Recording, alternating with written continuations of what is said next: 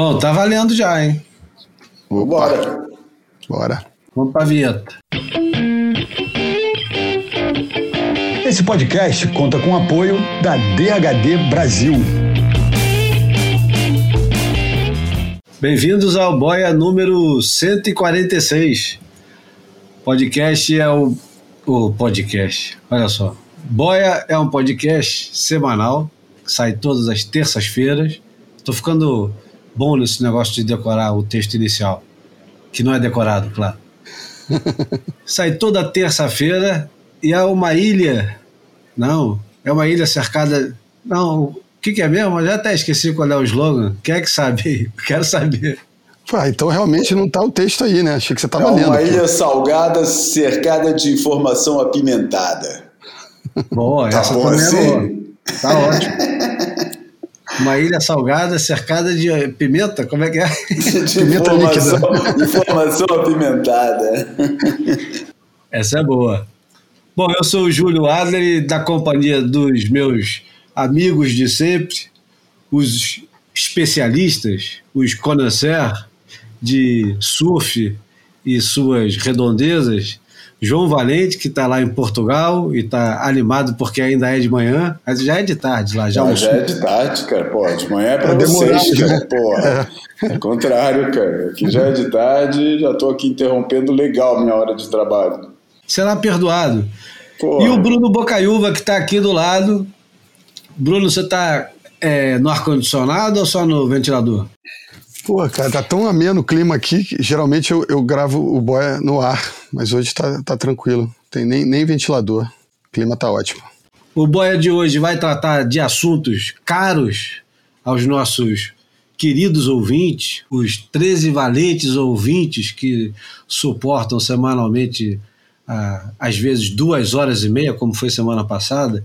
A gente vai falar de Margaret River, vai falar de Herbert Bartolomeu, que voltou, né? Tá, eu acho que está ótima a participação dele, a gente vai falar sobre isso melhor durante o programa. Vamos falar. é, vamos falar de Paul Sargent, meio sem querer, mas vamos falar, porque inevitavelmente ele estará no Almanac. E porque aqui a gente não cancela ninguém, não, cara.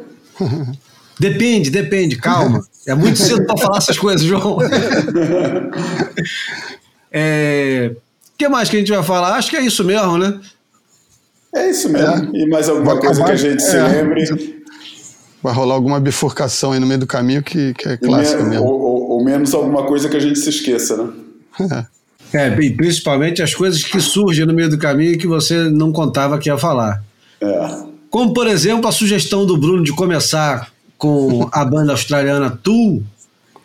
E a música que vai começar hoje é do cantor e compositor líbio Ahmed Fakoun, uma música que chama Nisian. E é incrível como é que esses caras nos países árabes ali nos anos 70 tinham tanta informação e faziam um som que misturava o ocidental com o oriental, mas que isso tudo começa a despedaçar em 1979 com uma série de eventos que eu recomendo muito. Pro, olha só, já, já desviei completamente. Se Putz, bobear, até esqueço de colocar- Não, já esqueço de colocar a música depois, se bobear. hein? Mas tem um documentário que está no YouTube, que é muito bom. Para você que adora uma conspiração, uma teoria conspiratória daquelas bem é, florida, o Adam Curtis, um inglês que faz uns documentários fantásticos, tem um, um documentário que chama Hypernormalization, que conta um pouquinho dessa história do, do que acontece em 1979 e como o radicalismo é, atinge todo o Oriente Médio meio que de uma vez só, a partir de, um, de, um- de uma série de, de deposições e eleições e golpes de Estado, parte pelos Estados Unidos, parte pela Rússia e vamos embora. A música que vai começar é de um líbio. Líbio, que naquela época quem estava lá na Líbia era o Gaddafi. A música que vai começar é Nissian e é uma sonzeira do cacete. Vamos lá. Música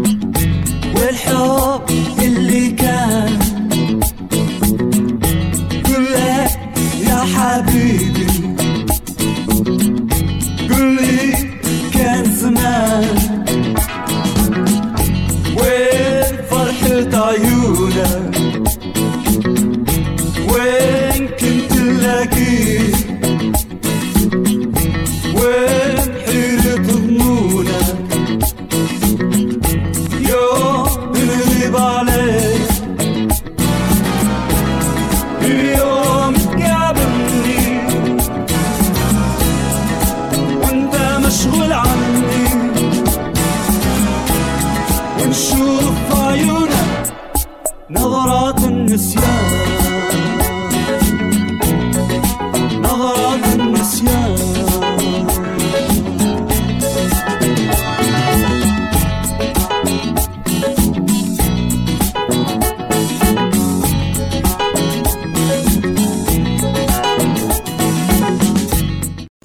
Não tem muito tempo, a gente estava começando com a banda Brilho, né? E, e se for ver mais ou menos na mesma época, ali, final dos 70, início dos 80, o mundo inteiro estava fazendo um sonzinho assim, né? Meio Tem muita funkeado. referência. Muito bom esse negócio aí. Vamos começar por Margaret River ou vamos variar? O devanear. Não tem muito para falar ainda do, do, do presente evento, não tem muito para falar ainda não, né, cara? Acho que o que rolou até agora nem merece ainda um comentário. Ah, é. Estão no comecinho, sei lá, ficar falando que a ter- Fitzgibbons é, ressuscitou porque passou uma fase, é um pouco exagero, É. né, cara? Vamos esperar o campeonato é, desenrolar mais para a gente ver se tem alguma coisa de novo. Pô, primeira rodada, Mas acho que tem uma coisa para ser, é, para a gente, pelo menos, mencionar. Nós começamos o ano com grande é, excitação em torno das novatas no circuito mundial feminino e a renovação que parecia imediata e inescapável tá virando completamente, né? As meninas agora que pareciam que iam dominar o circuito no, no- na primeira etapa do ano estão quase rodando, né? É lógico que não, não vai não não vai ser um massacre total, mas por exemplo, uma que era favorita, quer dizer, três favoritas, eu acho. A Betty Lou, Betty Lou, É. a, a Molly Picklam e Até a Gabriela Bryan. É, se bem que a Gabriela tá um pouquinho melhor. Não, mas a, a Luana, né? A Luana não era também um- uma menina com poucos pontos, pontos fracos e parecia é, destinada a surpreender todo mundo, principalmente pela ascensão dela meteórica, né? Ali no, no final do ano passado, nos qualificatórios, não é? É, total. Mas é aquilo, né? Uma coisa é uma coisa, outra coisa é outra coisa. Acesso elite. Bom, vamos, a gente vai comemorar datas aqui no, no Boia de hoje. A primeira data que a gente vai comemorar, não tem nada a comemorar, mas a gente vai lembrar, e vai lembrar agora com alguma atenção, é que há quantos anos? 30 anos atrás, no dia 20 de abril de 1992, começou o circuito como nós conhecemos hoje começou o WCT, a grande divisão entre o circuito mundial é, antes de 1992 e depois de 1992. Como é que era antes de 1992? Antes de 1992, é, o Bruno Bocaiúva e o João Valente, se eles quisessem se inscrever no campeonato da SP, que era Association of Surfing Professionals, eles podiam é, economizar durante uns cinco anos os 100 dólares deles e se inscrever. Aliás, depois de pagar 300 de filiação, eu acho que não, acho que era 100 de filiação que você pagava por ano e pagava 100 dólares por campeonato para se inscrever. E todos os campeonatos que tinham no circuito mundial valiam. É uma coisa é, que hoje parece absurda, mas na época tinha 30, 40 eventos por ano e todos os campeonatos valiam e todo mundo podia competir em todos os campeonatos. Então acontecia, por exemplo, quando tinha o OP Pro na Califórnia, em Huntington Beach, tinham 200, 300, 400 inscritos em todas as categorias. Não existia distinção de, de não precisava ser ranqueado em lugar nenhum, qualquer curioso. Tinha até um caso bem engraçado aqui no Brasil, e devia acontecer é, nos outros lugares também, mas aqui no Brasil tinha um personagem folclórico com um apelido que remetia a um campeão mundial. É, campeão mundial. E o camarada ele se inscrevia no campeonato, botava a camisa do campeonato e numa ocasião, não sei se o Bruno estava na praia e se lembra, ele ficou na beira Eu me lembro, ele é de capacete, beira. inclusive. ficou na beira do, do, do- da bateria dele, com a prancha. é, como gosta hoje o pessoal da, da Faria Lima tanto de falar, performando na beira, né? performando, palavra insuportável, horrorosa. Quem fala essa palavra merecia, porra, passar um, um dia inteiro escutando o, o. Como é que é o nome daquele careca que hoje é onipresente nas redes sociais? Leandro Carnal? É, de, de- deveria ser obrigado a escutar o Leandro Carnal justificando por que ele é contra as drogas o dia inteiro. Mas vamos lá. Em 1992 acontece uma grande cisão entre o circuito mundial que conhecemos antes e, e o WCT. O circuito se divide em dois, o WQS continua é, permitido a todos, todo mundo que tiver dinheiro à disposição pode se inscrever no campeonato e competir, e o WCT é só para os 44 melhores surfistas do mundo. Mas, Júlio, eu acho que vale antes de, de, de enveredar pelo, pelo CT e pelo seu formato, lembrar que todo mundo podia correr tudo, mas os, os tops ficavam protegidos em, em fases bem avançadas do evento e aconteciam praticamente eventos paralelos, e na maioria das vezes, né? É, o que- campeonato começava, o campeonato É. do circuito mundial, ele começava normalmente numa terça-feira. E aí, quem gostaria de competir nesses campeonatos é, se programava para começar a competir na terça-feira. E aí, os tops eram divididos em dois grupos. Isso. Os top 16, que entravam só normalmente na sexta de tarde, ou na sexta, e os back 14, que eram os 14 que formavam os 30 primeiros, com mais dois convidados, que fariam os 32 para fazer certinho 16 baterias é, de cada fase, ali, quando, como se chamava, o evento principal, main event. É. Então, um camarada como eu, que tinha sonho de chegar nesses lugares aí, de enfrentar um, um cara que estava lá em cima, tinha que passar quatro, cinco, seis, às vezes sete fases para poder enfrentar um back 14. Desse sorte, enfrentava um back 14, depois enfrentava um top 16 que entrava no campeonato quando você já tinha competido é, desde terça-feira, o cara entrava só na sexta.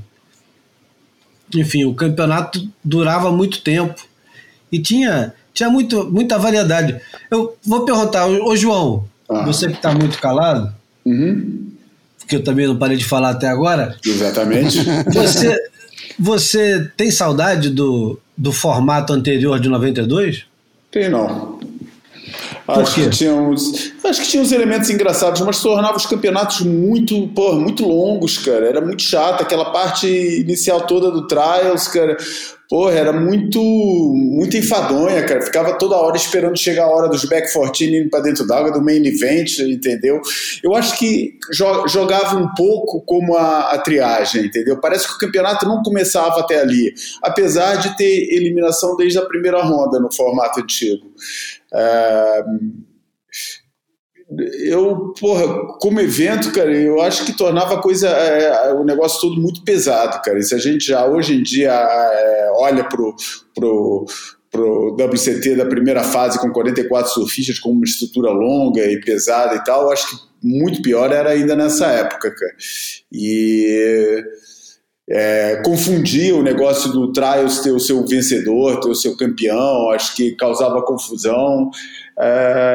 Por outro lado, achava engraçado aquela possibilidade que, que, que tem, e, sinceramente acho o Trials um, um, um conceito muito mais interessante, justo do ponto de vista esportivo para achar convidado para a prova do que essa diarreia de wildcard que a WSL tem hoje em dia, que, pô, em cada etapa tem não sei quantos wildcards, é, e a, em cada etapa e em cada, em cada é, é, temporada, né, cara? Pô, vai, já falei nisso a semana passada, falar de novo, pô, é muito, é muito wildcard, cara, é muito convite, cara, para um esporte só.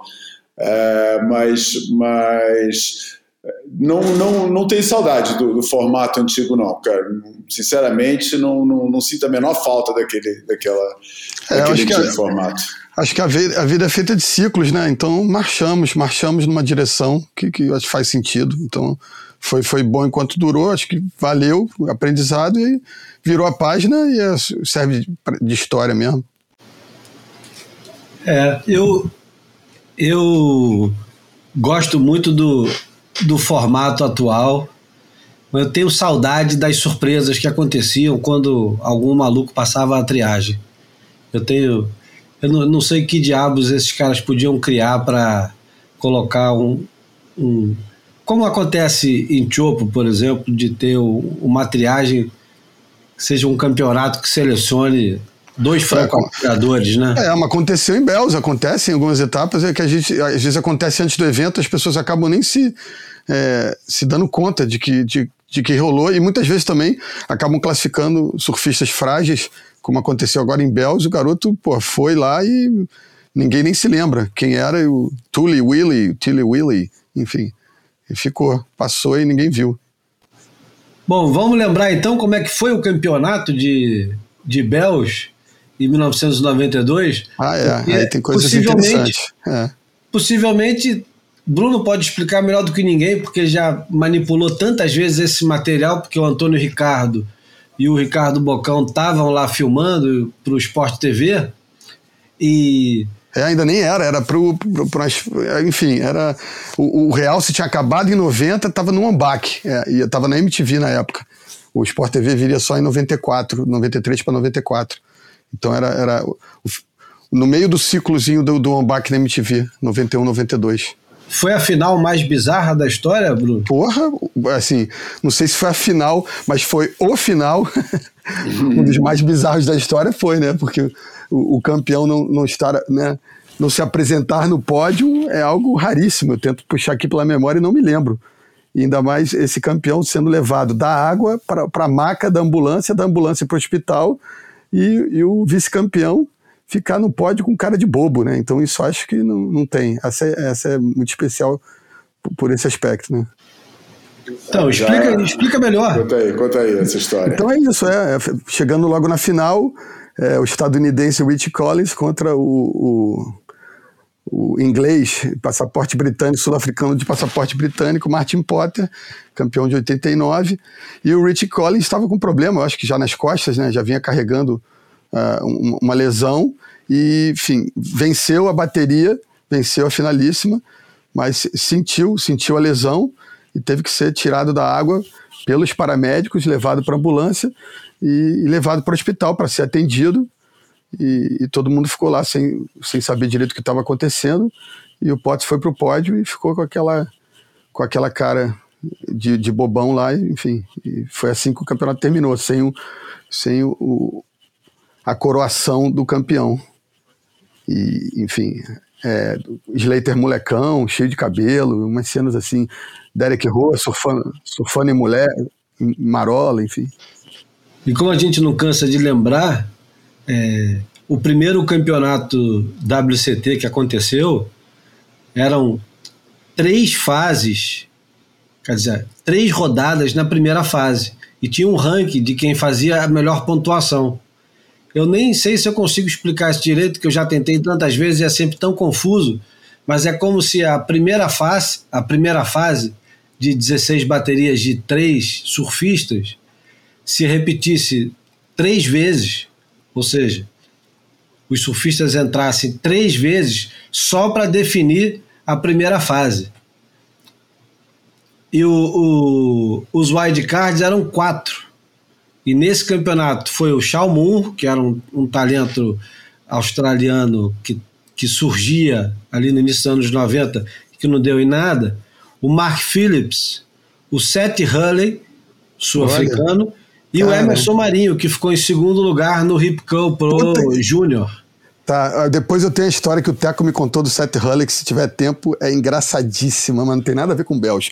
Toca Seth, Seth, Seth Hulley que hoje em dia é o... É, o homem forte da Oakley, né? É, exatamente. Mas é o, o, o engraçado desse, desse formato é que se classificavam 16 surfistas. Depois, o resto era eliminado, já ia direto para oitavas de final. Eram três fases, quer dizer, três rodadas na primeira fase e depois já ia direto para oitavas. É quase parecido com o processo atual, com uma bateria a mais, mas eliminando muito mais gente, né? É. Porque só iam os 16 primeiros. O mar estava horrível, como o Bruno já descreveu. O, o Rich Collins sai da bateria faltando um, um bom tempo. Ele não sai no finalzinho da bateria, não.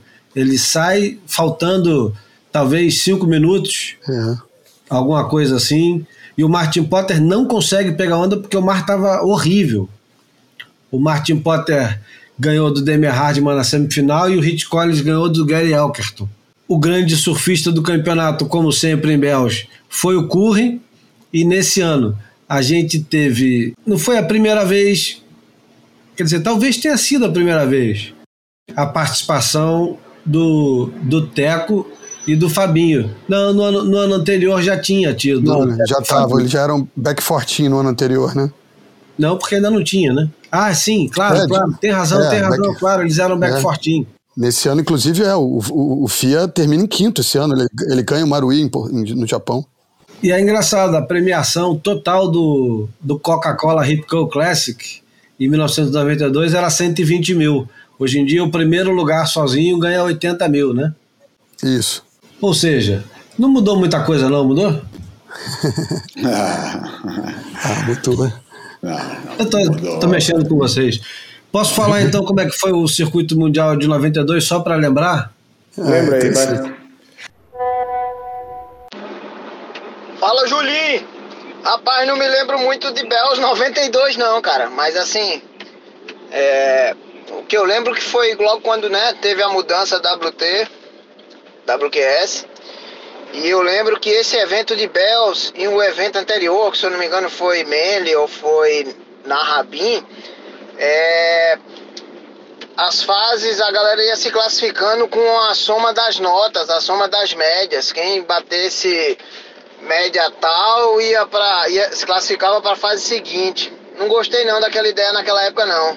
Muita gente acha que não gostou também, tanto é que depois das duas primeiras etapas voltou ao normal. Quem passasse a bateria é que ganhava mesmo. Aí eu acho que eu devo ter ficado em 17 ou, ou passei um e perdi, não, não me lembro ao certo. Mas, cara, se não me falha a memória, eu acho que teve baterias ali em Rincon. Eu acho que a bateria do Hit Collins foi meio rinco ali, meio no bowl, meio rinco naquela transição. Ele tava com uns problemas na lombar, eu lembro bem ele finalizando a bateria ali. Eu acho que subiu de maca, né, cara? Eu, eu lembro dele deitando na praia. Acho até que eu, eu devo ter isso filmado. Eu filmava bastante na época também. Minhas. Não era nem Raeta, era VHSC ainda, eu acho. Mas é isso, cara. Mas eu, eu não sei se foi esse ano ou se foi em 91 que o Potts correu com Tom Curry em, em Wink Pop, aí Tom Curry quebrou o bico da prancha. Eu tava sem strap, eu acho. Aquela doideira, né? Aí correu com a prancha sem bico, porra, uma bateria eletrizante dos dois. Porra, fera, nunca mais ouvi, vi o boia. Ouvi o boia. Correria, velho, muita coisa, não tem tempo não. E nem tem paciência às vezes também. um dia eu vejo. Eu começo a acumular aqui as mensagens no celular e chega hora o celular tá entupido, eu tenho que deletar tudo do WhatsApp, é uma desgraça. Mas um, um, um dia eu vejo. A segunda etapa aconteceu é, no final de abril, dia 29 a 3 de maio, foi o, o Coke Classic. Ah. Quem ganhou foi o Shane Herring, naquela final famosíssima contra Dando o Kelly. Slater, É. que é considerada a troca de guarda né, daquela época, quando o, o Slater, Shane Herring e Rob Machado e a turma toda que vinha junto com eles é, fazem a, a completa troca de guarda, é, fazendo os dois uma final e o Shane Herring vencendo em casa, dando aéreo na final contra o Slater, né? É. Enfim, terceira etapa foi o Guston 500 em julho. Sonny Garcia ganhou do Gary Elkerton. Quarta etapa, o Iopler Reunion Pro. Imagina, tinha campeonato na Ilha Reunião. Que delícia. Richard March ganhou, Sonny Garcia foi o vice. Depois começa a perna é, europeia com Lacano Pro já em agosto. Inacreditável vitória de Tony Rey. não, e no auge, no auge do auge do auge do verão europeu. E o Tony Rey Ah, é? ganha na marola do, do Kelly Slater, não é? É. em Lacanau. Depois em Rossegor, o Slater, Slater se vinga e ganha a sua primeira etapa. A primeira vitória do Slater no circuito mundial é na sexta etapa de 92, no Hipco Pro Lands, em Rossegor. O vice é o Gary Elkerton. A sétima etapa na Grand. Plage, que não acabou, não teve final e todo mundo terminou empatado em nono ou em quinto, já nem sei mais qual é a, qual foi a- o resultado. A oitava etapa, o Marui Pro em Ebara Beach, no Japão. Aí, aí é fia. Vencida, pelo Fábio Gouveia, o vice foi o Jeff Booth. Mais uma etapa no Japão, o Miyazaki Pro. Martin Potter ganha do Slater na final. A décima etapa, aí sim, alternativa Surf International. Ah, desculpa, faz uma pausa, porque aí o Slater já é coroado campeão mundial no, no Brasil, no Rio. E aí, Damian enfim, Hardman ganha do Tom Carroll na final. marolinha com, com água marrom. É, Isso, gelada, né? é, Décima primeira etapa, finalmente, o Pipe Master, Marui Pipe, Ma- Pipeline Masters, o Kelly Slater ganha com o Sunny Garcia na final. É, mas é, a gente tem que lembrar que essa é o- talvez a única final não homem a homem de todo o o tour, né? Final de quatro. Final de quatro. É, o Liam McNamara tira terceiro, o Bartolini quarto. E a ordem do circuito mundial ficou assim: Kelly Slater em primeiro, Damian Hardman em segundo. É incrível que o Sunny Garcia fez uma porrada de final e ficou em terceiro, né? É, não, e o Damian Hardman ali no, no, no limiar de ser tricampeão do mundo, né? que ele vinha da, de, de, de vitória. O bicampeonato dele é 91, né? Exato. Sunny Garcia em terceiro, Shane em quarto e em quinto, Fábio Gouveia fazendo um resultado que a gente ainda não estava preparado para sonhar tão alto, né? É, sete anos depois apenas o Vitinho superaria com o terceiro lugar, né? E a diferença do Fábio Gouveia para o Schoenberg foi de 10 pontos, porque o Schoenberg fez 5.925 e o Fabinho fez 5.915. Sendo que o. Erig começa o circuito mundial, parecia que ninguém ia segurar mais ele, candidato ao título, e o Fabinho termina. Não, que essa é a disputa dele com o Slater, né? É, mordendo, né? E o Flávio Padarates, o Teco, entra no, no top 16 em 15 lugar. Pronto. Tá, tá, tá encerrado o, o momento, Sim, senhor. momento memória. A gente tem que criar um- uma, uma vinheta e uma. Como é que é o nome mesmo, João? Que vocês falam aí em Portugal? Como é que é a assinatura? Rúbrica. Assinatura? Temos que criar uma rúbrica para Pública. uma rúbrica para memória.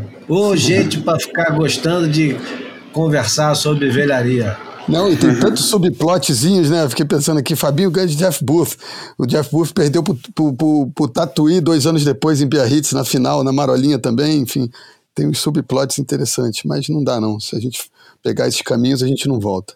Bom, vamos de almanac então? A gente tá falando de campeonato, continuamos então nessa, nesse saudosismo. Nessa Pô, toalha. mas espera aí, não tinha, tinha. Cara, tinha assunto, cara. Vamos já de, pro Almanac, cara. A gente tinha assunto para falar, cara. O que, que vocês acharam da carta que Deus escreveu para os surfistas brasileiros do Tour, os, eva- os evangélicos, erradamente, curiosamente, pelo próprio Deus, cristãos, né? Porra, eu esperava que Deus, pelo menos, soubesse identificar a Reconhecer corrente religiosa ovelhas, né? exatamente, cara. Ele chama ali na carta da Stab, da Stab não, do Swellnet, os católicos, é, os católicos romanos, quando na É verdade... apostólico romano, né? Não, é, apostólico romano é a expressão certa, né? Do- dos católicos. É a Igreja Católica Apostólica Romana. Que não, nenhum deles se encaixa no, no perfil do, do, do brasileiro devoto do, do tour mundial, que na verdade são quase todos, acho eu que todos mesmo, evangélicos. Vocês acham que tem cabimento aquele tipo de postura? Não tem? Estamos mexendo num ninho de cobra? Qual é?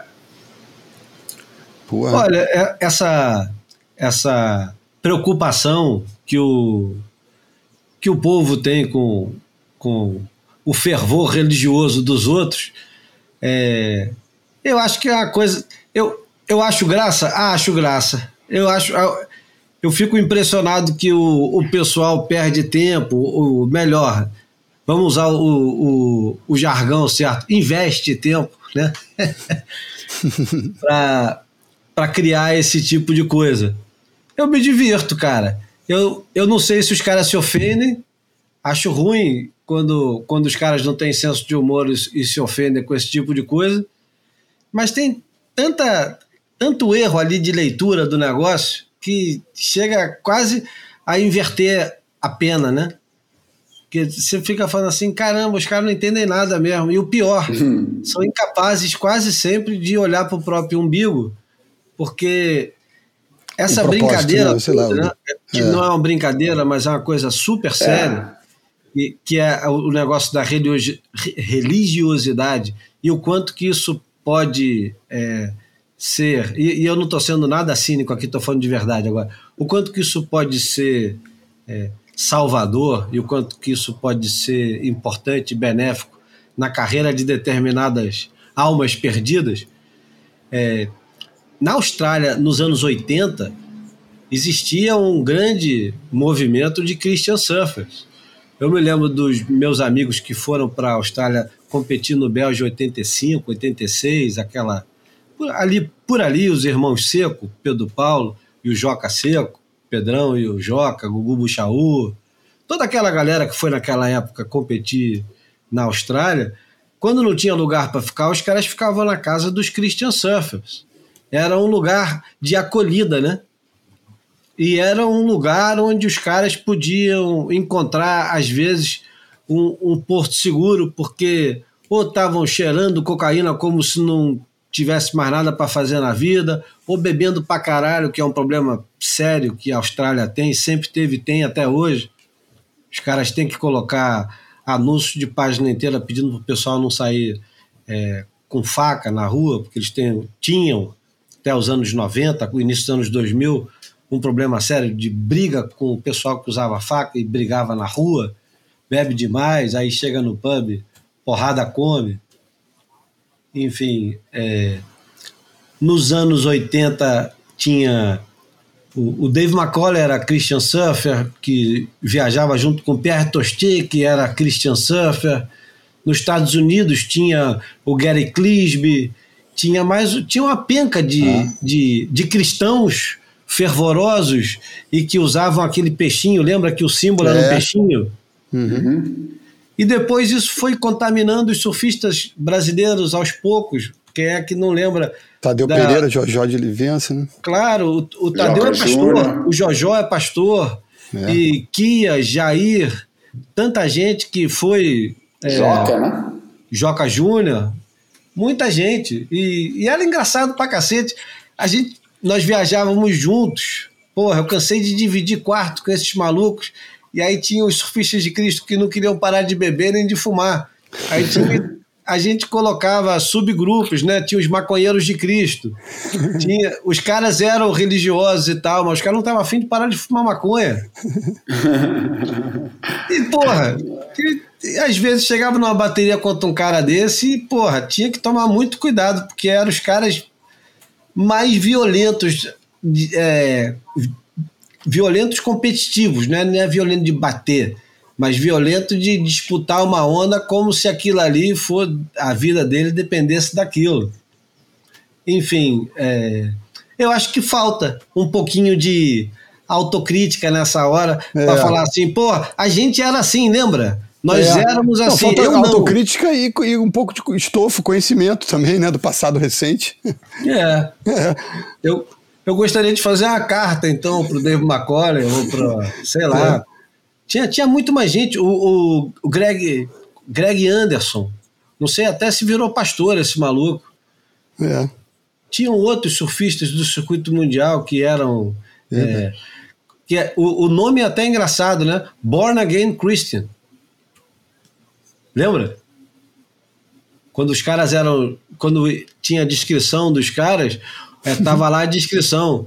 Born É, Again. Christian. Esse era o, era o, era o nome deles de, de- É, claro, claro. Pô, Hit Collins, E é assim, né, cara? né? É, o Rich também, é verdade. Hit Collins era, cara. O Demônio, mais né? maluco mas era um Born né? Again Christian, demoníaco, mas... Cara, eu não sei, eu, eu, eu concordo com, com, em parte com isso. Realmente tinha um precedente, mas nunca foi tão ostensivo, nunca foi tão. É, para usar, usar terminologia, né? Nunca foi. teve tão, tanto aroma de cruzada, sabe? Para. É, mas, cara, mas é porra, cara. É, eu, sinceramente, Cara, eu, como espectador, cara, eu não tenho que, que, que. Quer dizer, tenho que, né? Tem que aturar como espectador, tem que aturar o que quer que eles façam, né? Pô, se eu sou espectador, tem que aturar aquilo, mas me irrita um pouco, entendeu? Eu lembro que eu, que eu, que eu me emocionava e achava bonito pra caramba as corridas do Jairzinho na Copa de 70 e se ajoelhando e, e se benzendo depois de um gol. Achava um negócio bonito, um negócio é, é, emocionante. Mas de repente o ato fica banalizado, cara. Não esse de te ajoelhar e fazer a cruz, né? mas aquele negócio de ficar sempre apontando para o céu e, e, e, e enfim. É, cara, me, me incomoda um pouco. Dá vontade de, de, de, de usar alguns dos argumentos meio toscos que, eu, que o autor, né, salvo, salvo seja, né, que o autor ele diz que é Deus, né, mas que o cara que escreveu o texto publicado, né, é, que, porra, que, sabe, me lembra uma frase que eu peguei outro dia, um meme que eu peguei outro dia que falava assim, Caros fiéis, estamos no enterro, né? Caros fiéis, estamos aqui reunidos porque as orações de vocês não funcionaram.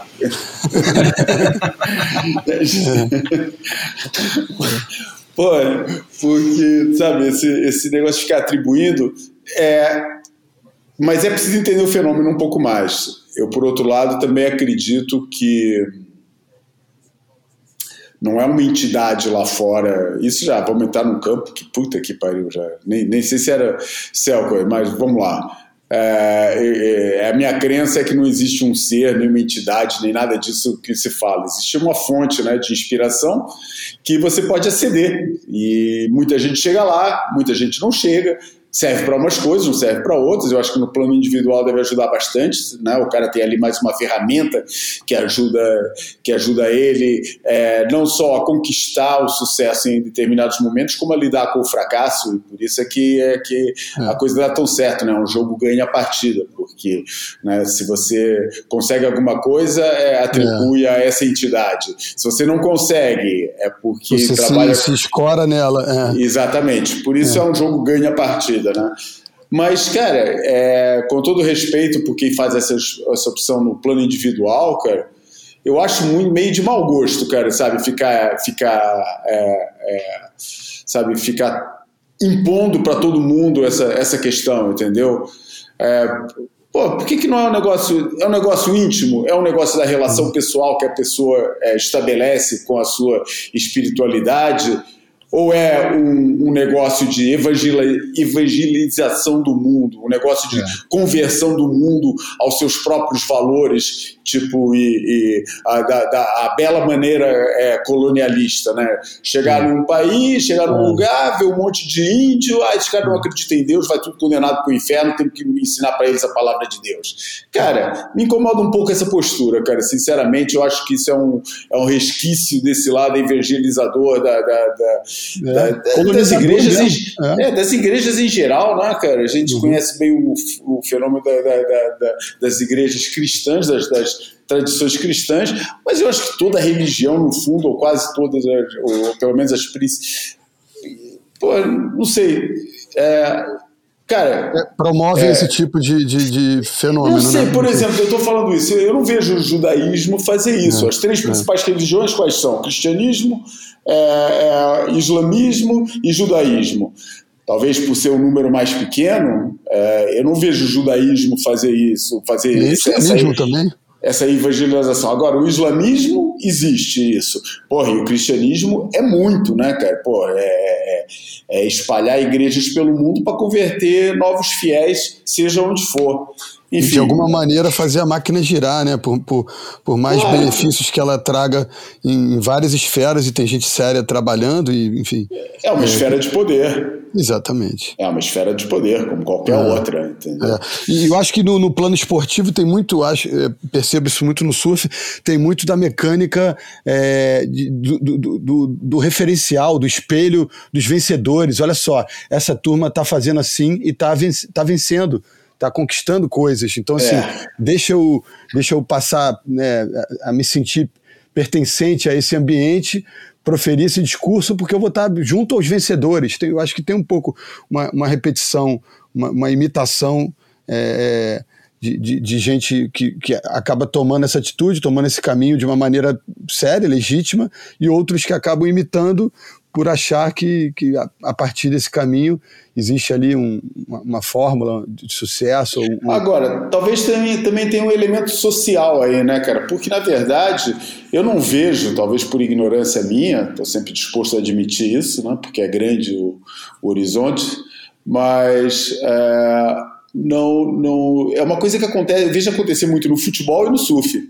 É, são, são os dois lados e, e sempre ligado ao Brasil. Não vejo nenhum país ser tão, tão ostensivo na, na, na, na- no embandeiramento da sua, da sua religiosidade quanto o Brasil. E é do futebol e do surf, que hoje em dia, pelo menos pelo, no campo dos maiores vencedores, que são os perdedores, a gente nunca vê fazer isso.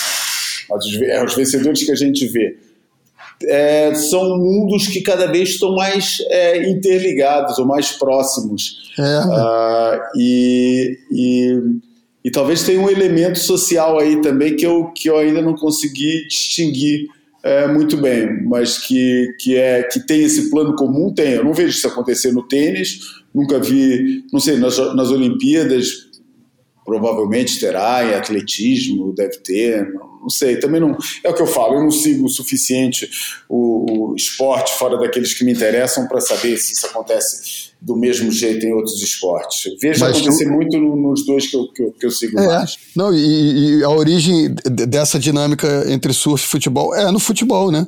Porque na, na- É, na cultura exato. esportiva brasileira, o futebol tem esse lugar de, de ser locomotiva, né? De ser, enfim, é, Exatamente. referencial. Então acho que tem muito por aí também. Aham.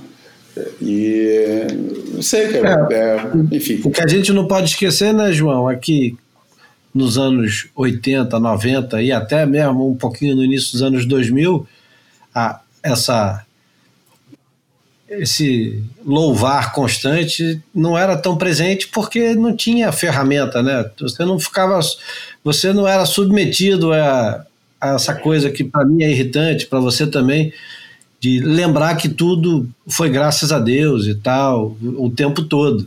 Então, naquela época, quando vinha o resultado do campeonato, se o Dave McCollum ganhava o campeonato, estava lá, cara, pegando onda e tal, tinha um- uma uma descrição de como estava o, o surf, se tinha muita gente na praia, se as baterias foram. Mas não tinha uma declaração dele. É, toda vez que ele ganhava. E olha que ele ganhava bastante, né? Dizendo que, pô, queria agradecer primeiro, né? Não tinha esse negócio. E hoje em dia, não. Você assiste o campeonato, cada vez que o cara sai de dentro d'água, você é Pregando lembrado que, pô, do gênero, né? se não fosse Deus, aquilo não teria Só no Brasil acontecido. não, qua- quatro, né? Tu prefere o almanac ou a imagem falada? Tanto faz, cara. Tanto faz. Podemos, já que a gente está mais próximo do assunto é, Margaret, talvez a gente passe direto para o Almanac. Então vamos embora. Almanac flutuante. Bom, Bruno Bocaiúva lembrou muito bem. É, agora foi você ou foi o Bruno, João? Já nem lembro agora quem mandou a O mensagem. quê? O almanac Ah, foi eu, foi- eu. Foi o João, foi o João.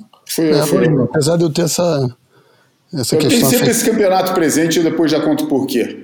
Ah, tá. Não, vai contar eu agora. Já, já ia jogar a, a batata Então quente. vamos embora, vai. A gente está falando aqui, o almanac dessa edição é, não é um livro, não é um filme, embora tenha seja referenciado tanto em livros como em filmes, mas na verdade é um campeonato. É um campeonato que até aqui no Boia, se não me engano, a gente já referenciou, mas só através de uma onda, a onda uma onda do Tom Curren, que foi parar, porra, foi lá do pico até a casa do caralho. Mas enfim, é, o, o é o campeonato de Margaret River.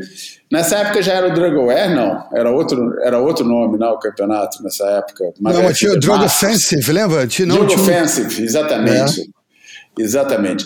É, enfim, o campeonato que aconteceu em 1990, por isso anterior a essa data, já hoje por nós celebrada, a divisão do circuito em duas partes. É, e o campeonato de Margaret River, pô, que entrou um swell gigantesco no main break é, e que não só obrigou, não só por isso também, porque o próprio surf mudou, ali- aliás, um dos, uma das grandes um dos grandes termômetros para mim de como, como mudaram os parâmetros de surf é o fato de hoje em dia o main break de Margaret River ser essencialmente uma direita e não uma esquerda. Muito É, bem observado. Ali só tem esquerda, né? e ali só tem esquerda naquele campeonato. E até ali, para mim, Margaret River era uma esquerda. É? aliás, até, até voltar para o circuito e ver o pessoal começar. Porque no começo ainda dividia um pouco. Hoje em dia é só direita, né? Só cara? direita, cara. Mas também tem a ver, não, é, não será tanto o surf que mudou, terá sido mais o julgamento. É, o julgamento condiciona é, a possibilidade da manobra de finalização, é muito importante para os surfistas abrirem mão disso indo para a esquerda, porque a esquerda é uma onda sem finalização, né? ela acaba no É. canal profundo e acaba a onda ali, e a direita acaba numa Acaba no junção. Surgeon Tables. É. Exatamente, muito rasa, onde muita gente se machuca, ou quebra prancha, ou quebra quilha, etc. É, mas o pessoal prefere arriscar isso e, e conseguir contabilizar os pontos de uma, de uma junção do que pegar a esquerda e ficar sem manobra de fina- finalização. Enfim, voltando lá para o main break de Margaret River em 1990, porra, entrou um swell gigantesco, mas, porra, gigante mesmo, cara. Tinha coisa para cima de. Eu vou falar, pô, mas tinha onda de 15 pés lá. cara. É, Tava exatamente. Tava gigante o mar, cara. E eu lembro desse campeonato sempre por quê? Porque esse foi o ano pô, que Portugal, na sua segunda etapa de sempre do circuito ASP, a primeira tinha sido em 89, a segunda aquela mítica que, que, que aconteceu, que estava cotado até esse momento para ser a etapa do ano. é, e acabou sendo destronada pela etapa de Margaret River por causa dessas ondas, né? Porque como etapa foi muito melhor a etapa do, do, do- do- se fosse contabilizado tudo, sabe, tudo que está em volta de um, de, um, de um campeonato, incluindo sessões de free surf e tudo mais, pô, não tinha.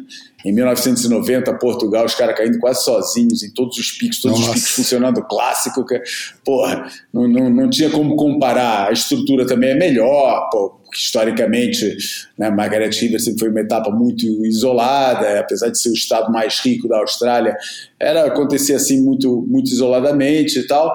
É, o, o campeonato não tinha aquela estrutura toda, enquanto em Ribeira de Ilhas pô, tinha toda aquela estrutura, as barraquinhas, quer dizer, era mais evento mesmo.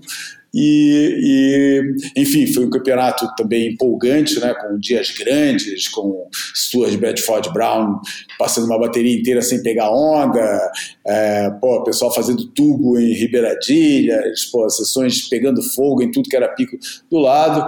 Foi um grande campeonato, pô, uma performance inesquecível de Tom Curren e uma das mais fundamentais na, na, na, no, no terceiro título mundial dele.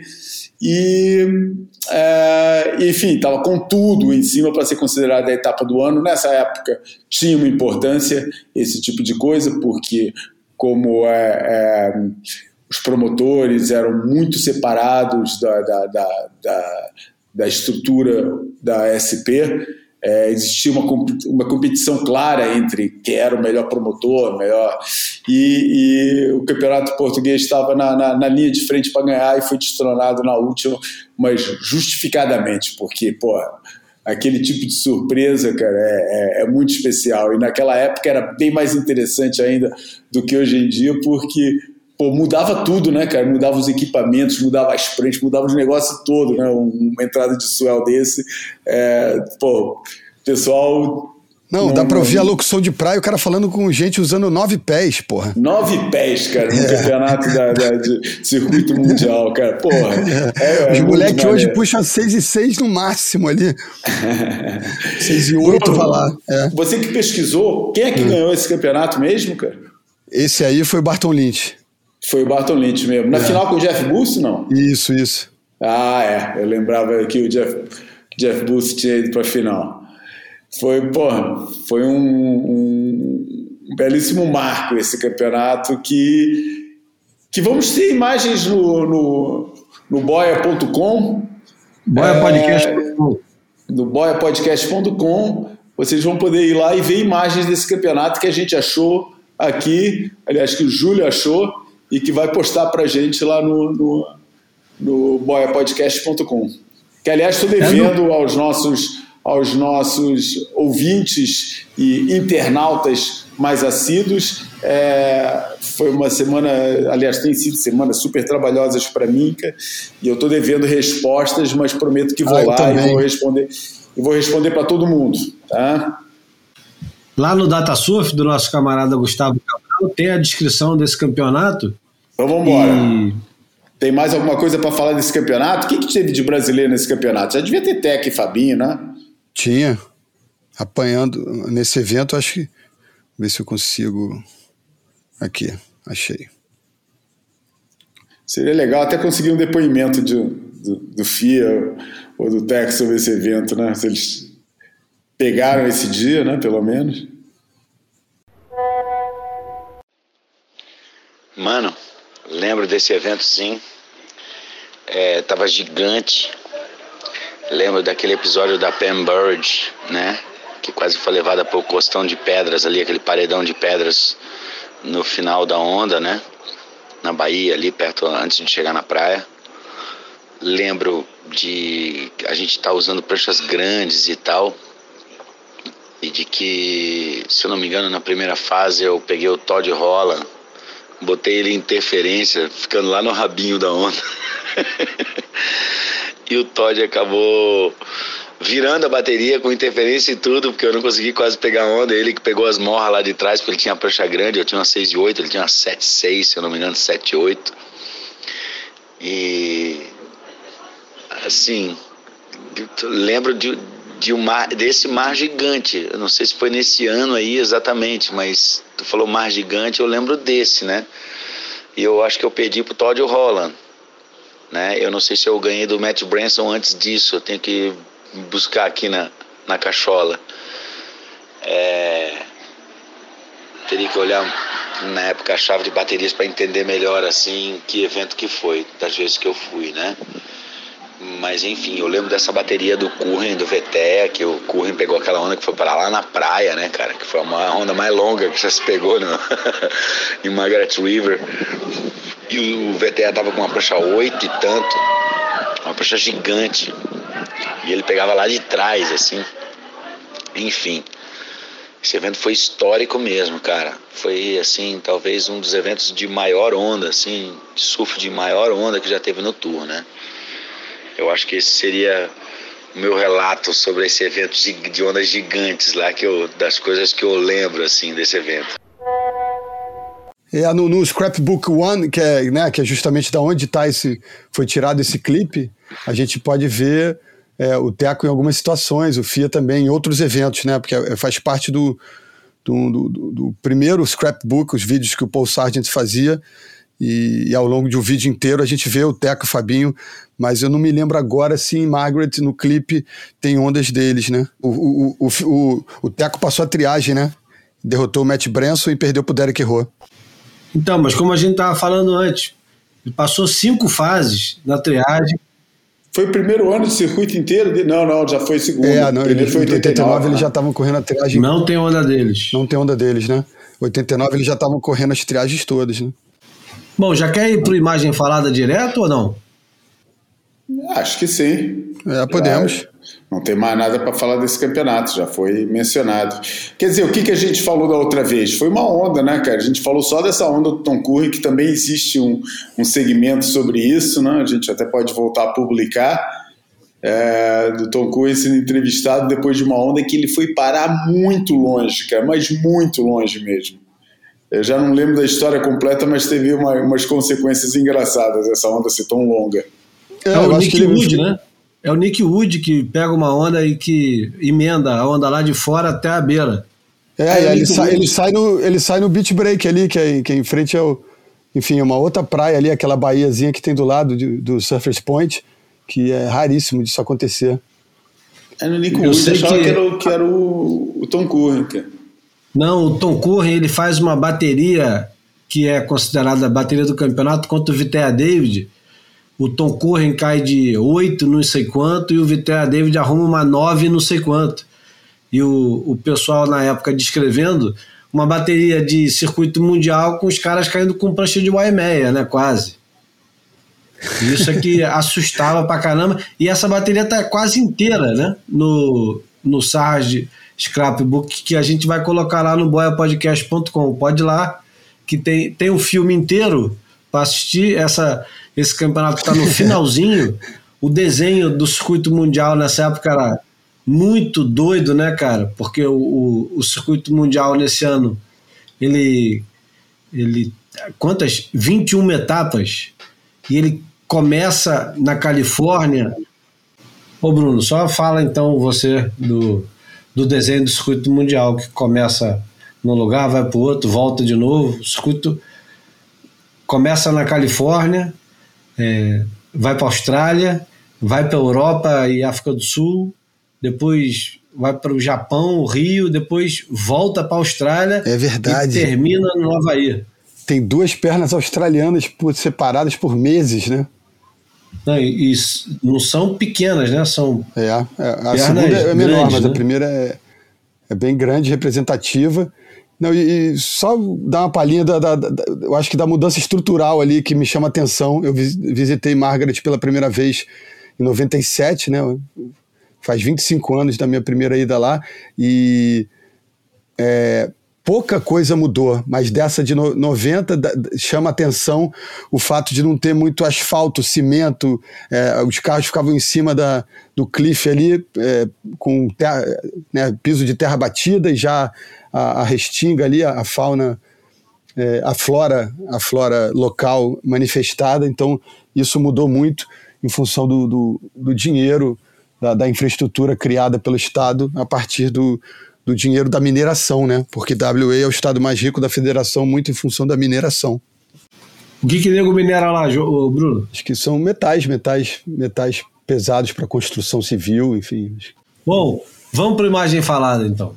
Fotografei você na minha Rolleiflex.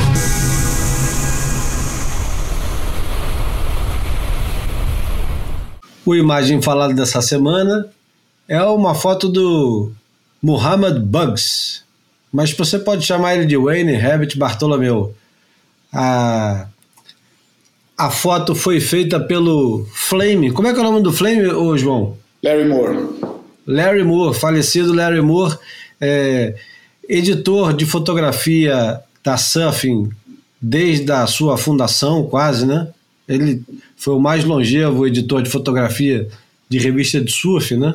Uhum. E acho que o João tem, tem um pouco mais a contar dessa sessão de fotografia especificamente, e depois a gente fala um pouquinho mais por que, que era Muhammad Bugs e etc e tal. Manda abraço, é, João. É, da sessão em si, eu não tenho muito o que falar, não. É, o, eu acho que essa, que essa sessão, é, em parte, a gente atribui muito aquela briga, a famosa briga do Busting Down the Door, que pegaram o, o, Rabbit, quebraram ele, andaram caçando o Ian Kernes o resto da galera lá no, no, no North Shore do inverno de 76 77, 78, é, e ou 76, 77, é, 76, 77. O do, o do Free Ride foi 75, 76, né?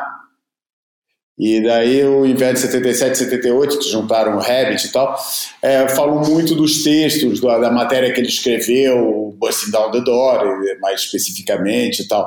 Mas acho que a maioria nem lia as matérias. Na verdade, eu acho que o que incomodava mesmo era a atitude do, do, dos caras australianos dentro da água, do Rabbit em particular, né?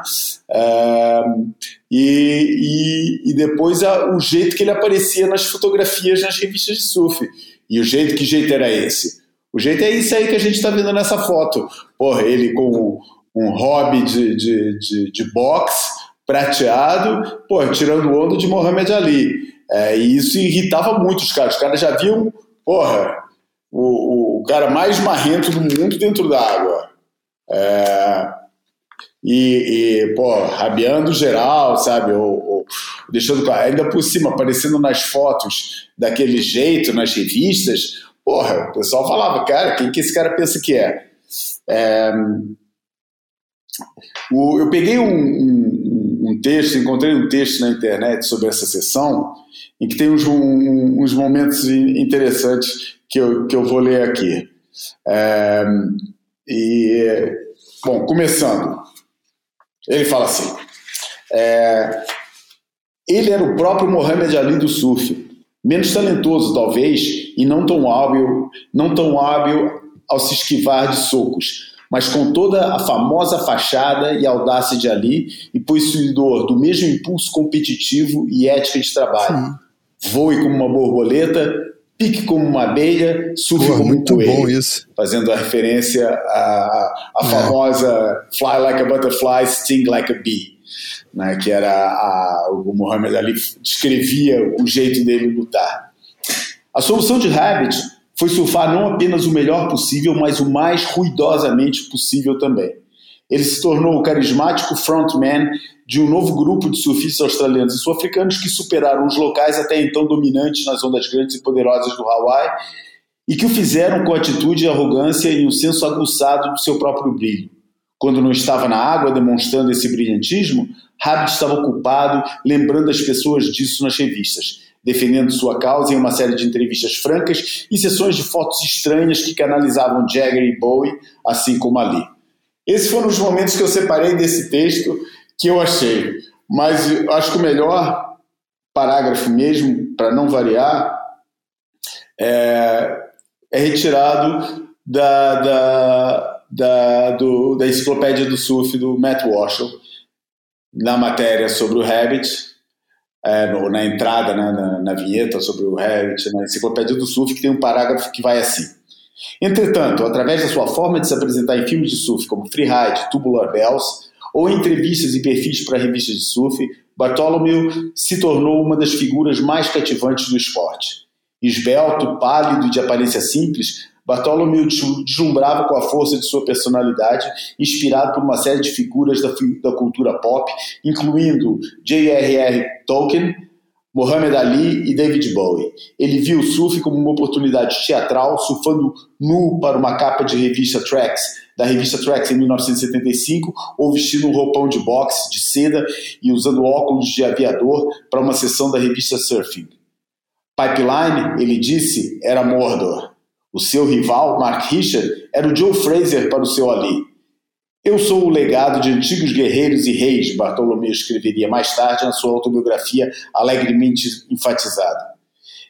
Eu passei, pela, eu passei pelas, pelas escuras grutas do medo, superei a barreira da dor e agora reconheço plenamente minha capacidade de voar sobre penha, penhascos e enfrentar as próprias montanhas. Pô, dá para ser mais. dá para ser mais. mais é, pô, no surf nunca ninguém. É o fanfarrão do bem ali. Né? É. Nunca mais apareceu é. um discurso assim. Exatamente, nunca mais ninguém foi tão fanfarrão, mas um fanfarrão ao mesmo tempo que não é só pelo, o promotor, pelo lado né? fanfarrão, é faz faz, com, é. faz com certo estilo. Se Sou admirador fazer, dele, cara. Faz com estilo, entendeu? O, a introdução do texto realmente tem aqui uma, uma, uma, a introdução do texto anterior, não o do, do, do Matt Walsh, mas o outro que eu li, é, é, é, é interessante, ele levanta algumas questões. Né? Ele começa assim: é possível contemplar a imagem de Wayne Rabbit Bartolomeu vestido de bermuda, óculos de aviador e um roupão de boxe everlast de seda, sem concluir que estes são tempos menos interessantes para o surf profissional? Na sua encarnação atual, diluída e bem empacotada para um público mainstream, o surf profissional talvez seja um pouco profissional demais. Falta cor, falta teatro, falta essencialmente personagens como Rabbit. Mas então dizer que o surf não é tão interessante quanto antes não é muito interessante. Na verdade, o mesmo provavelmente poderia ser dito da maioria dos esportes. É também neste contexto irônico, porque o profissionalismo foi precisamente que o Wayne Bartolomeu tanto se esforçou para introduzir no surf, e porque o Tour Mundial de hoje tem a marca de Rabbit em quase todas as suas particularidades. A geração de Rabbit, Rabbit em particular, não terá mudado o jogo tanto quanto começou a jogar, não terá, não terá tanto mudado o jogo quanto ter quanto começado a jogar um jogo completamente novo. É, não sei se concordo inteiramente. Acho interessante a forma como a coisa foi posta. Mas eu acho que precisamente aí, e, e de repente em coisas que até incomodam de certa forma, a postura é, visual de caras como Gabriel, como Ítalo, é, que trazem um negócio novo para o surf, e de fora do surf, aliás, é, acho que, que cumpre um pouco esse papel de tornar mais colorida é. a amostra e menos uniforme, pelo menos, a amostra dos surfistas, é, dos surfistas internacionais, cara.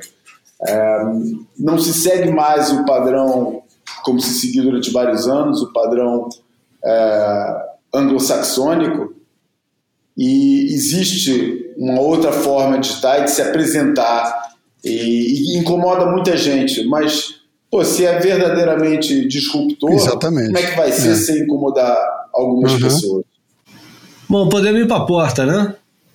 Bora. Vamos, vamos para a porta e vamos é, celebrar o, o centenário do Charles Mingus, que faria 100 anos no dia 20 de abril, e é um dos é, jazzmen mais importantes da história da música.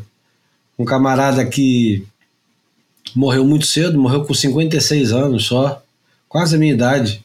Tua idade, né, João? Cuidado. 57. Já passou então, tá tranquilo. Já passou. Morreu muito cedo, filho de um homem negro, de uma mulher branca, que se identificava como, como preto, mas é, teve problema a vida inteira com essa identidade e foi um dos grandes é, músicos a, a levantar a bandeira da luta contra o racismo junto com o Miles Davis, mas antes do Miles Davis, inclusive e um cara que ficou conhecido por ser genial e genioso ao mesmo tempo. Tomorrow marks the 100th anniversary of the birth of Charles Mingus, one of the foremost jazz composers of the 20th century. People will be paying tribute to his work from New England to California. Tom Vitale looks back at the life and work of the musician nicknamed the Angry Man of Jazz. In his compositions, Charles Mingus drew on a range of musical styles from ragtime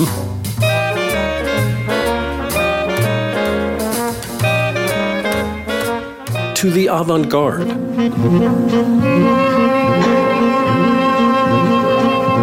In 1962, Mingus told record producer Nehusi Ertegun the reason his music was so varied is it reflected who he was.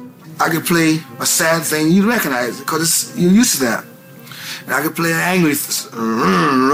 to I could play happy little ditties like I do for my baby, you know? It's all kinds of emotions to play, but the one I'm trying to play is very difficult because I'm trying to play the truth of what I am. And the reason why it's difficult is because I'm changing all the time.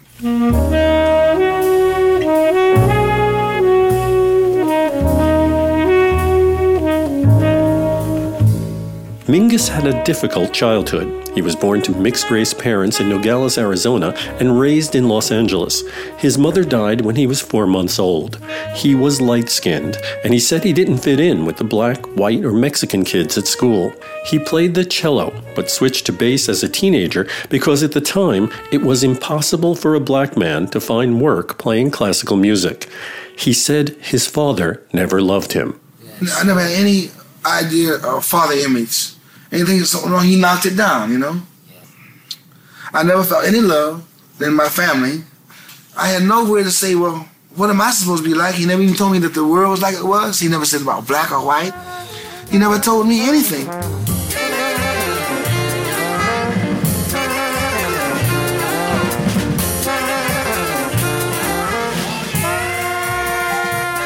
Mix is one of our most important thinkers and composers, and uh, he realized a lot of the jazz continuum. Wynton Marsalis will lead the Jazz at Lincoln Center Orchestra this weekend in a Charles Mingus Centennial celebration. Charles Mingus's music is important because he touched on many of the foundations of jazz and American music, from the roots to the most sophisticated forms, and he gave us a very important contemporary understanding of what the music was and is capable of. Mingus was an outspoken advocate for racial equality, and he used his music to make statements. He said his 1956 song Pithecanthropus erectus was about the first man to stand erect, who pounded his chest, then looked to enslave others.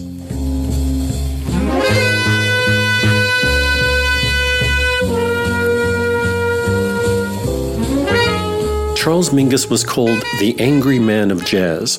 On the bandstand, he demanded perfection. He fired sidemen in the middle of a gig. He once punched his trombonist. Another time, he shattered his $2,000 bass when he tossed it off the stage in anger. In 1958, he checked himself into Bellevue Psychiatric Hospital. But biographer Gene Santoro says Mingus wasn't crazy. He simply liked to stir things up. If the set went really well, like there wasn't places for him to break in and start yelling at people and doing things. He came off the bandstand upset. It's like he'd rather have the set break down or have himself break it down somewhere and turn it into a performance with the unexpected.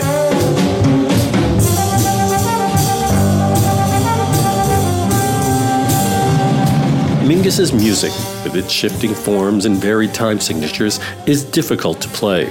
But Wynton Marsalis says it should be played because the music and the message are important. Charles Mingus had a lofty vision of, of the future. And he he just always wanted our our country and the world to live up to the promises of equality that our country was one of the first to actually lay down and mean it for a majority of the people. And we still struggle with it because it's not it's not a, it's not it's not easy to to believe in other people's freedom. Freedom for your brothers and sisters,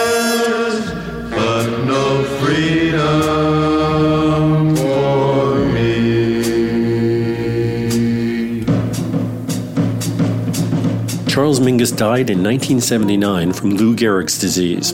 He was 56 years old. His ashes were scattered in the Ganges River. For NPR News, I'm Tom Vitale in New York.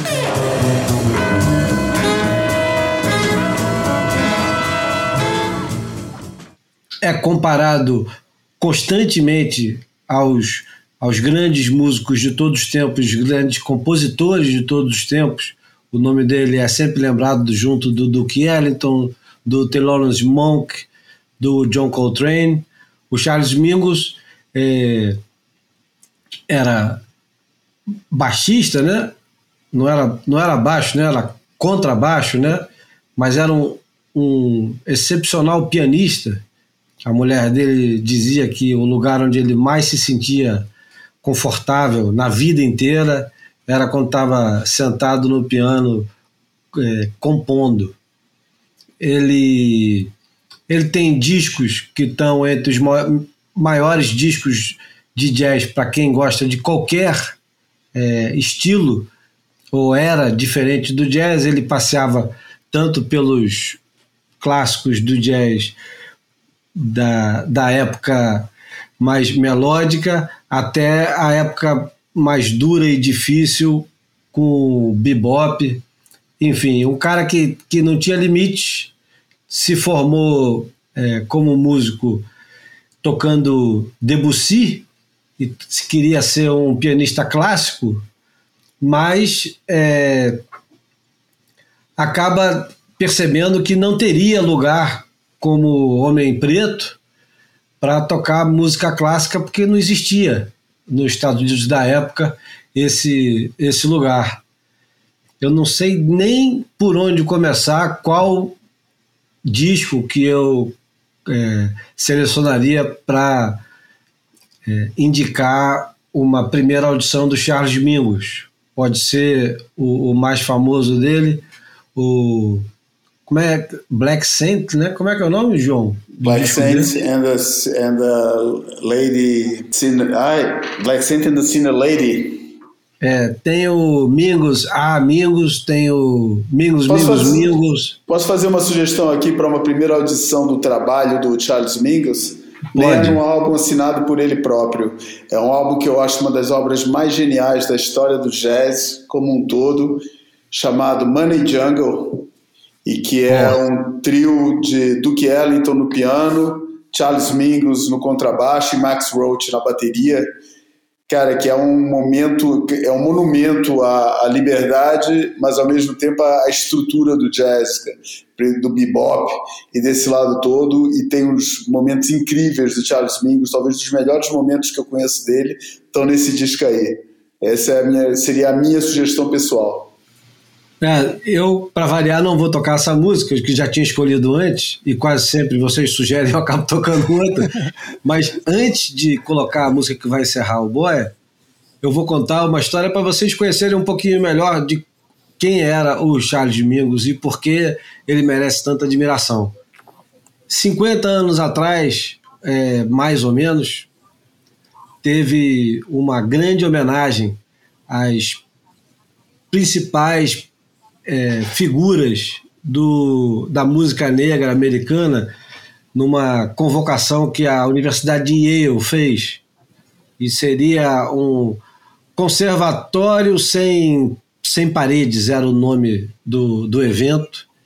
E tinha todo mundo: Duke Ellington, Charles Mingus, é, quem você imaginar estava lá. Tinham mais de 30 músicos e na hora que, que ia acontecer a homenagem, alguém ligou para a universidade, estamos falando de, de uma época que existia grande animosidade contra qualquer tipo de, de, de intenção de colocar igualdade, falar em igualdade racial, religiosa. Os Estados Unidos era era uma verdadeira é, granada sem o pininho. E ligaram ameaçando é, de colocar que diz, disseram que tinha uma bomba dentro do, do, do, salão onde eles estavam e todo mundo precisava sair de lá. E a polícia pediu é, encarecidamente, eu não estou sendo é, irônico, pe, pediu para todo mundo evacuar a sala para ninguém correr risco.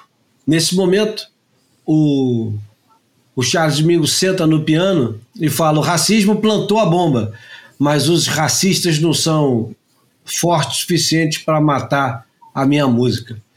Chegou para o capitão da polícia e falou: se eu for morrer, eu estou pronto. Eu vou morrer tocando Sophisticated Lady. E ele começou a tocar Sophisticated Lady enquanto todo mundo era evacuado. Duke Ellington, inclusive, autor da música. E é incrível, eu falo isso e fico é, todo arrepiado, porque ele transformou uma música que é possivelmente o clássico de jazz mais tocado de todos os tempos, uma música que foi literalmente interpretada por todos os grandes músicos de jazz e transformou a música de protesto. E não saiu. Uhum. E o Duke Ellington e todo o resto ficou escutando o, o Charles Mingus tocando essa música do lado de fora da, do prédio. E ele continuou tocando. Enfim, esse era o Charles Mingus e é o jeito que a gente vai terminar hoje o Boia.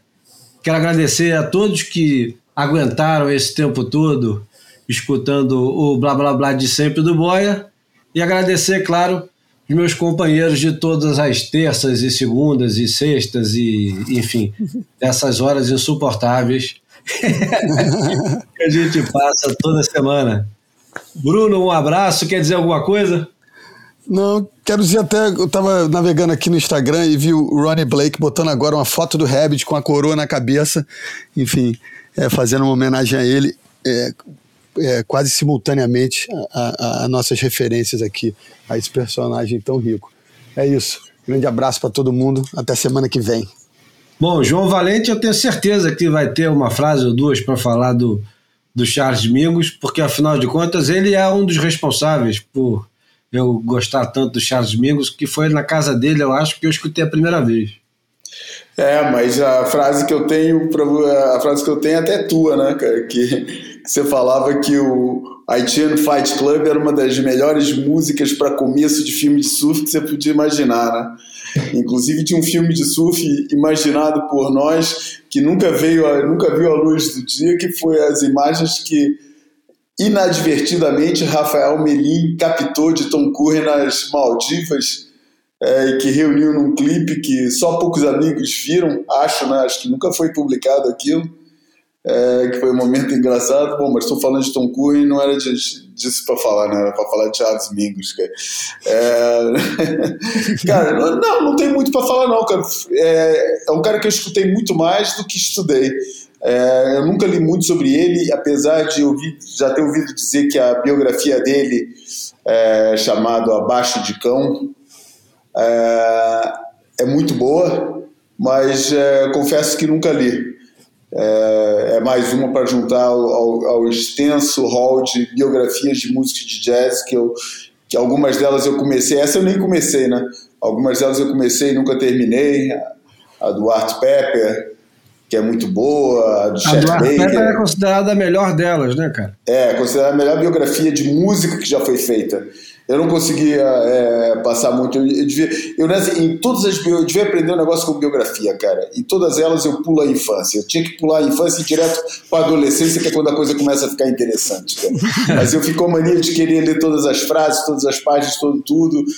Sou meio rigoroso nisso e depois acabo não lendo o livro, o livro inteiro mas, mas enfim, tem, tem fama de ser uma excelente biografia e acho que é. Sei lá, um dia eu pego nela. Bom, quem quiser comprar esse livro que o João citou, tem na estante virtual super barato. Por menos de 10 pratas você compra esse livro e, e merece conhecer a história dele, que é, é fascinante. Ele é um cara que escolhe uma luta que é, é difícil de ganhar numa época que ninguém lutava.